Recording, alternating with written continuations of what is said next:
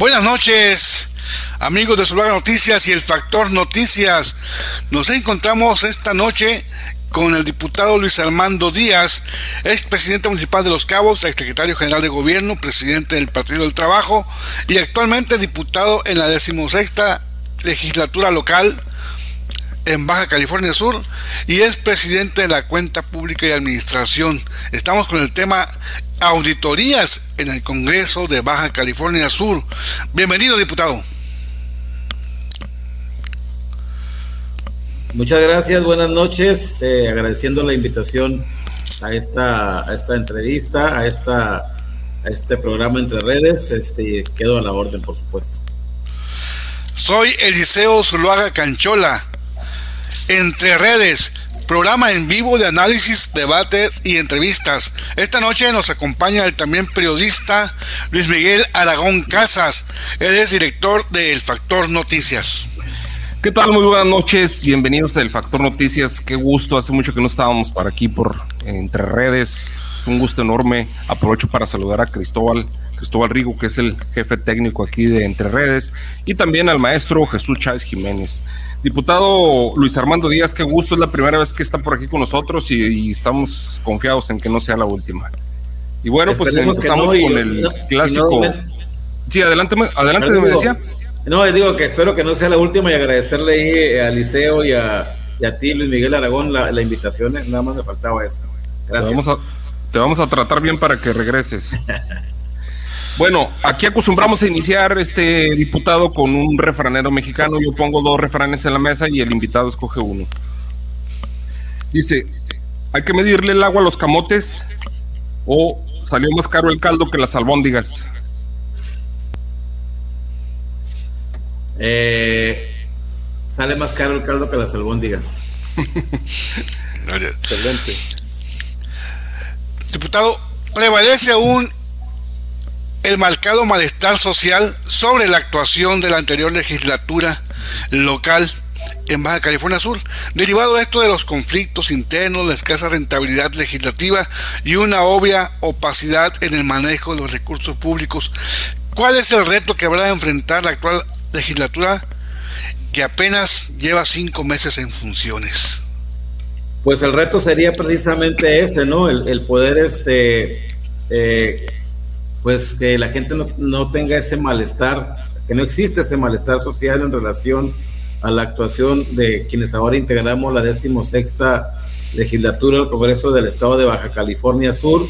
Eh, creo que en ese, así al decirlo, eh, pues se oye muy simple, pero yo creo que tiene que ser a base de trabajo, dedicación, de construir acuerdos y consensos y que hacia, hacia los ciudadanos y ciudadanas de Baja California Sur, que, la décimo sexta legislatura, pues estemos eh, rindiendo buenas cuentas, ¿no? Que sería esa prácticamente nuestra, nuestra labor, dada que nuestra, eh, nuestro trabajo principal pues era de legislar, la de hacer leyes, decretos, etcétera, y básicamente creo que ahí estriba en todo caso el meollo del asunto. Diputado, no han entregado las cuentas claras de la legislatura pasada y, ya llevamos algunos meses de la, actual legislatura. ¿Cómo va ese asunto? Pues mira, no es fácil, no es fácil porque no se trata de que eh, en base a, oídas, si lo quieres ver de esa manera, este, pudiéramos nosotros el decidir ya prácticamente el hecho de que se practique una auditoría al, ejercicio fiscal del 2020 y al periodo de enero agosto del 2021, que fue el periodo en que la decimoquinta legislatura pues tuvo el manejo de los recursos del propio poder legislativo. Entonces, si lo hubiéramos hecho a priori sin tener información, sin haber cerrado el ejercicio fiscal y habernos echado un clavado a, las, a los estados financieros y contables del Poder Legislativo, pues igual nos hubiera salido más caro el caldo que, que las albóndigas. ¿Qué quiero decir con esto?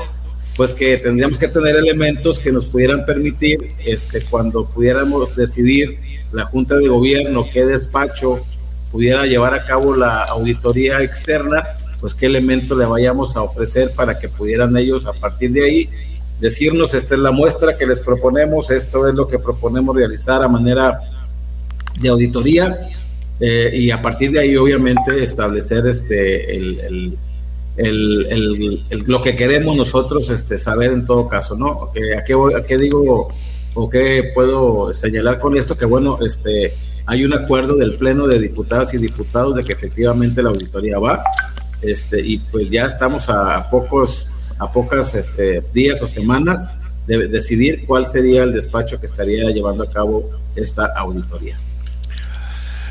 Precisamente en ese sentido, diputado, se anunció la práctica de una auditoría a la anterior legislatura y este proceso ya, ya se está haciendo y si se actuará en consecuencia contra quienes resultan responsables. Eso va a depender del resultado de la auditoría precisamente, pues porque nosotros presumimos que y, en algunos este, medios de comunicación pues se presume que hubo varios manejos, que no fue adecuado el, manejo del recurso público en este caso, eh, del presupuesto del Congreso del Estado. Sin embargo, bueno, eso nos lo va a arrojar en su momento la auditoría y si el resultado de esta auditoría sugiere que habríamos que actuar en consecuencia, eh, pues yo sería el primero en, proponerle a la Junta de Gobierno y al Pleno de Diputados y Diputadas hacerlo en ese sentido. Diputado, sucede una cosa bien curiosa, por lo menos eso se visualiza desde fuera del Congreso tal parecía que no hubiera oposición y los ratos de oposición los hace precisamente la bancada del PT. ¿Las cosas de verdad, verdaderamente están funcionando al 100? Yo digo que sí están funcionando al 100, este, yo creo que sí hay oposición, lo que yo creo que también ha prevalecido el hecho de que estamos priorizando el diálogo previo, en este caso, si lo quieres ver así, a una sesión eh, en la Junta de Gobierno nos reunimos cada semana en periodo ordinario, en periodo extraordinario cada mes.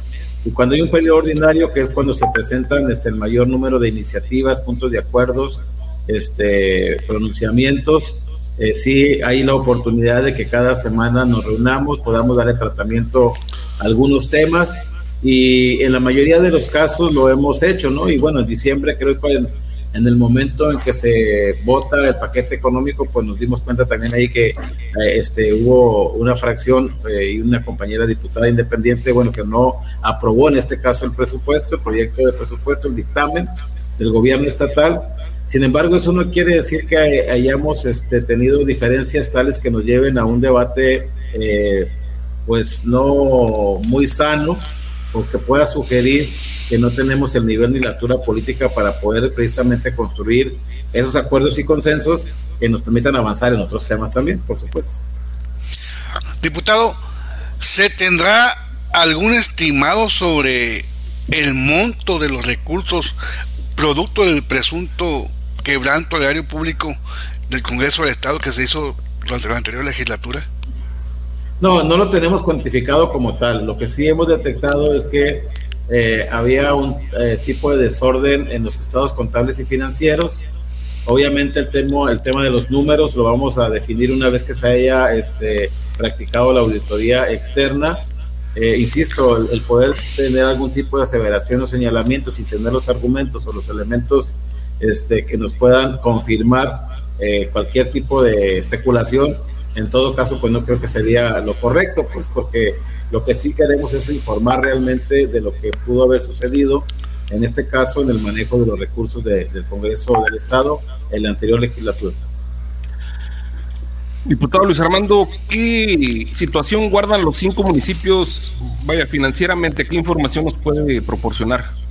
Bueno, yo lo único que puedo comentar aquí es que en el mes de diciembre, pues este, el Congreso del Estado les aprobó en algunos casos la ley de Hacienda de los municipios, sus leyes de ingresos, eh, y básicamente pues hasta ahí está la injerencia en este caso del poder legislativo para poderle darle para poder darle instrumentos jurídicos y en este caso fiscales a los ayuntamientos para que puedan tener en su ley de hacienda este, los conceptos a recaudar y en la ley de ingresos por pues, los montos posibles a, a recaudar durante el ejercicio fiscal 2022.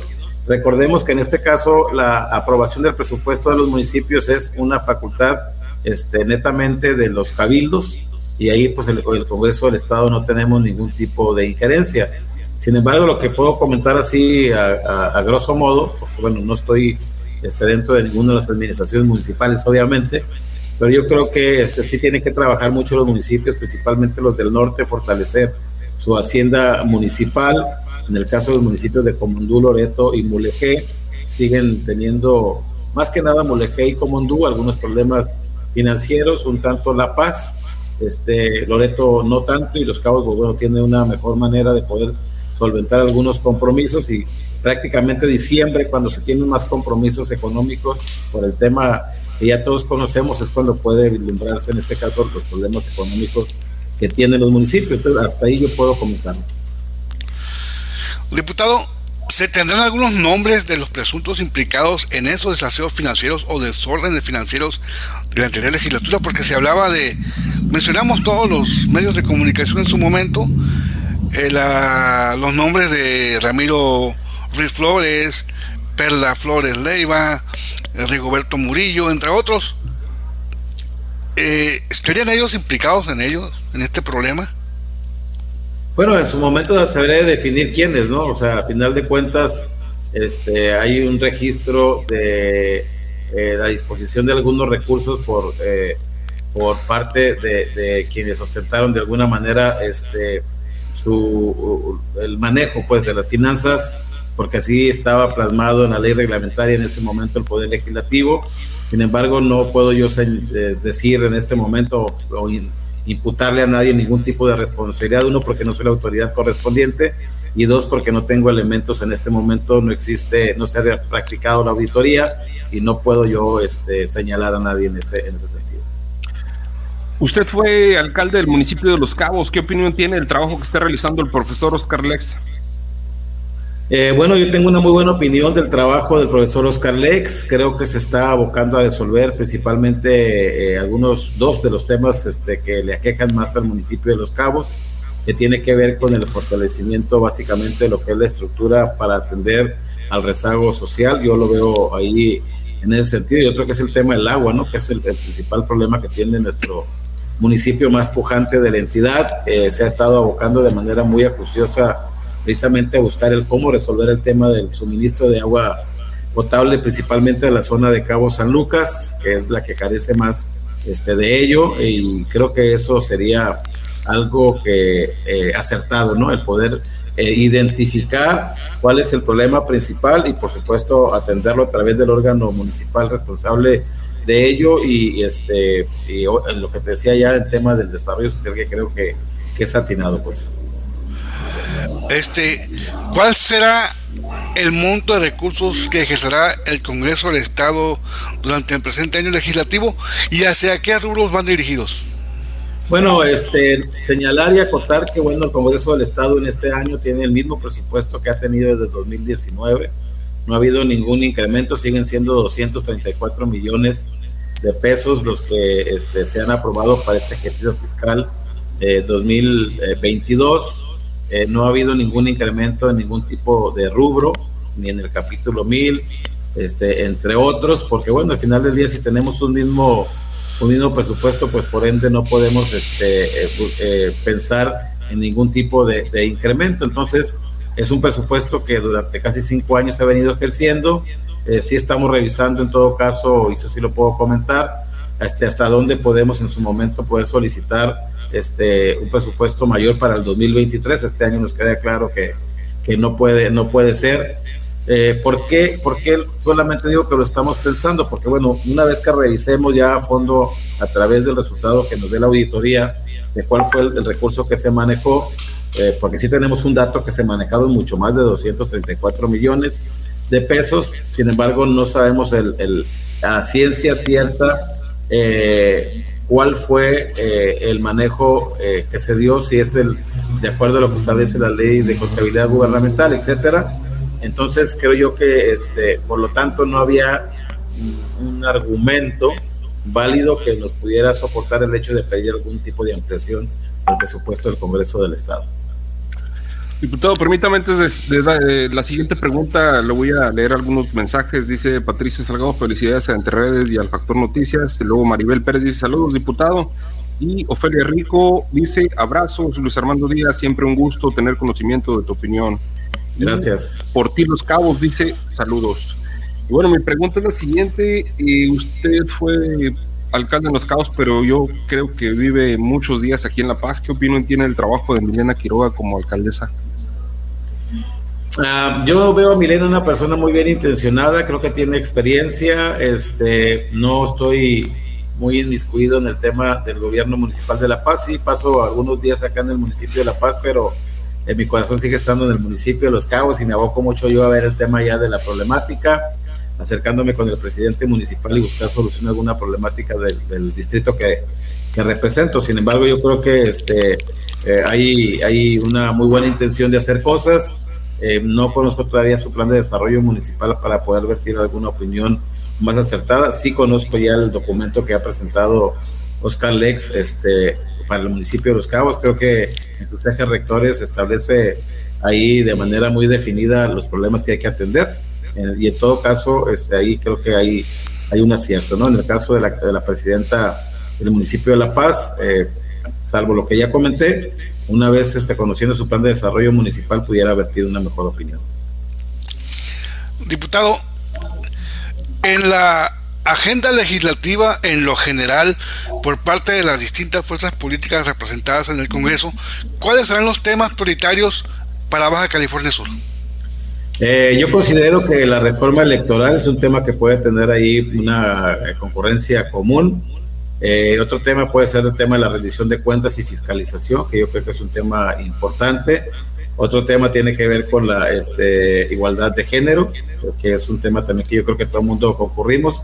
Y hay temas como el tema de la salud, que creo que haya, eh, ustedes han observado a través de las sesiones, ha sido muy concurrente, casi todos los diputados hemos abordado la tribuna precisamente para tocar temas relacionados con la salud, en el tema obviamente que tiene que ver con el tema de la pandemia y entre otro tipo de, de expresiones eh, para fortalecer o solicitar algunos programas de, de, atención a problemas de salud muy marcados, principalmente de mujeres, de personas con discapacidad.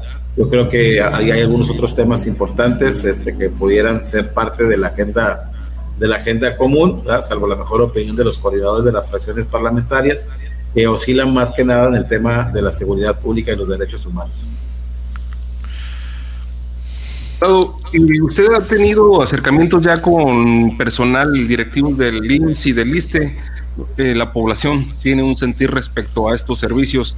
¿Qué información tiene usted? Diga si tiene buenas noticias para, para la población de Baja California Sur.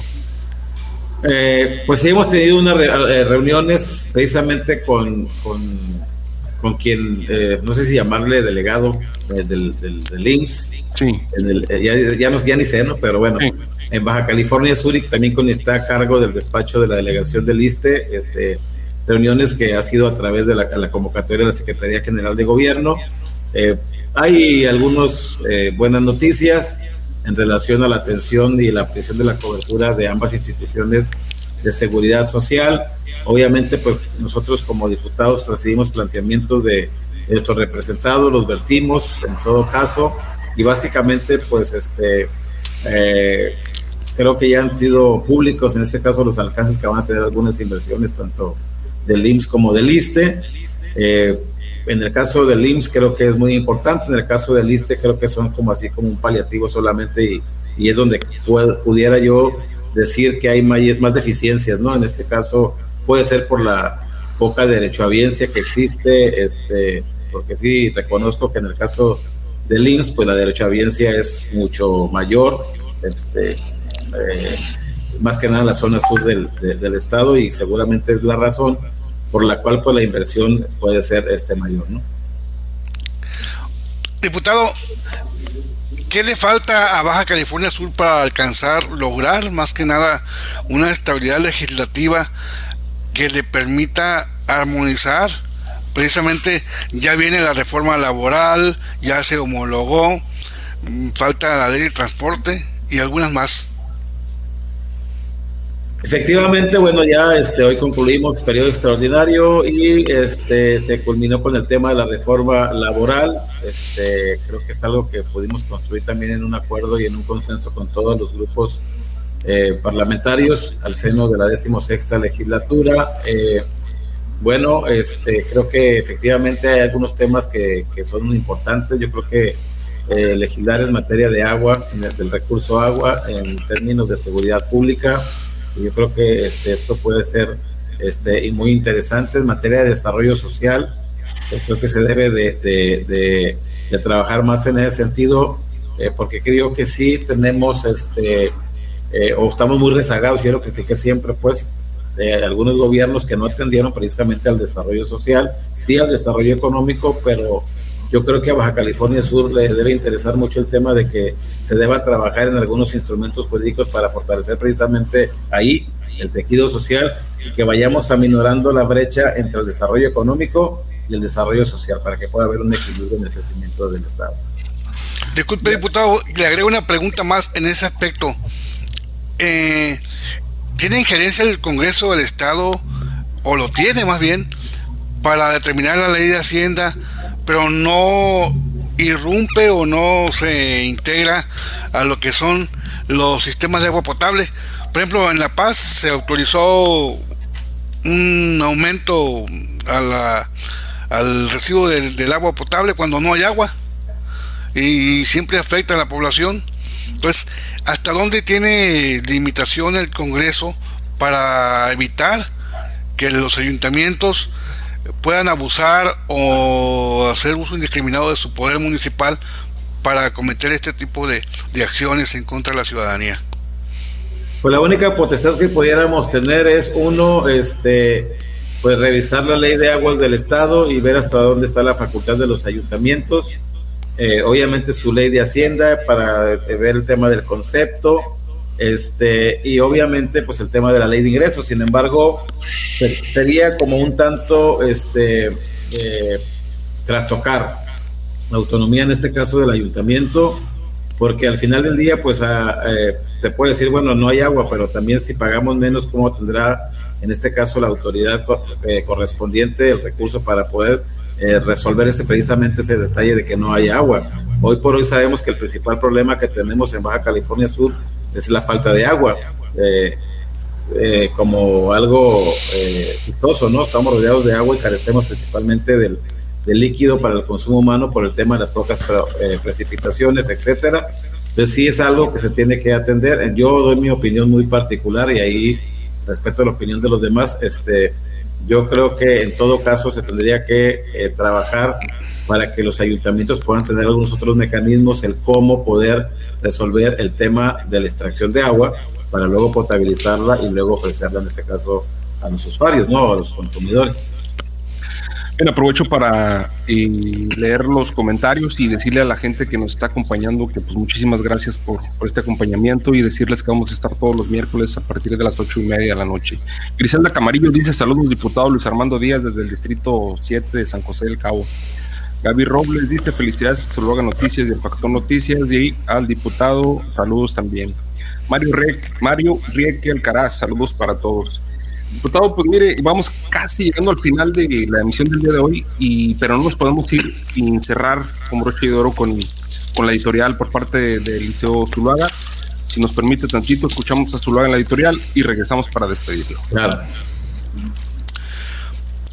Baja California Sur padeció, quizás hasta ahora, la peor legislatura de su historia política, donde los conflictos entre las distintas fuerzas políticas, sobre todo el movimiento de regeneración nacional, llegaron hasta los golpes, insultos, mordidas y patadas, así como también a graves quebrantos al erario público.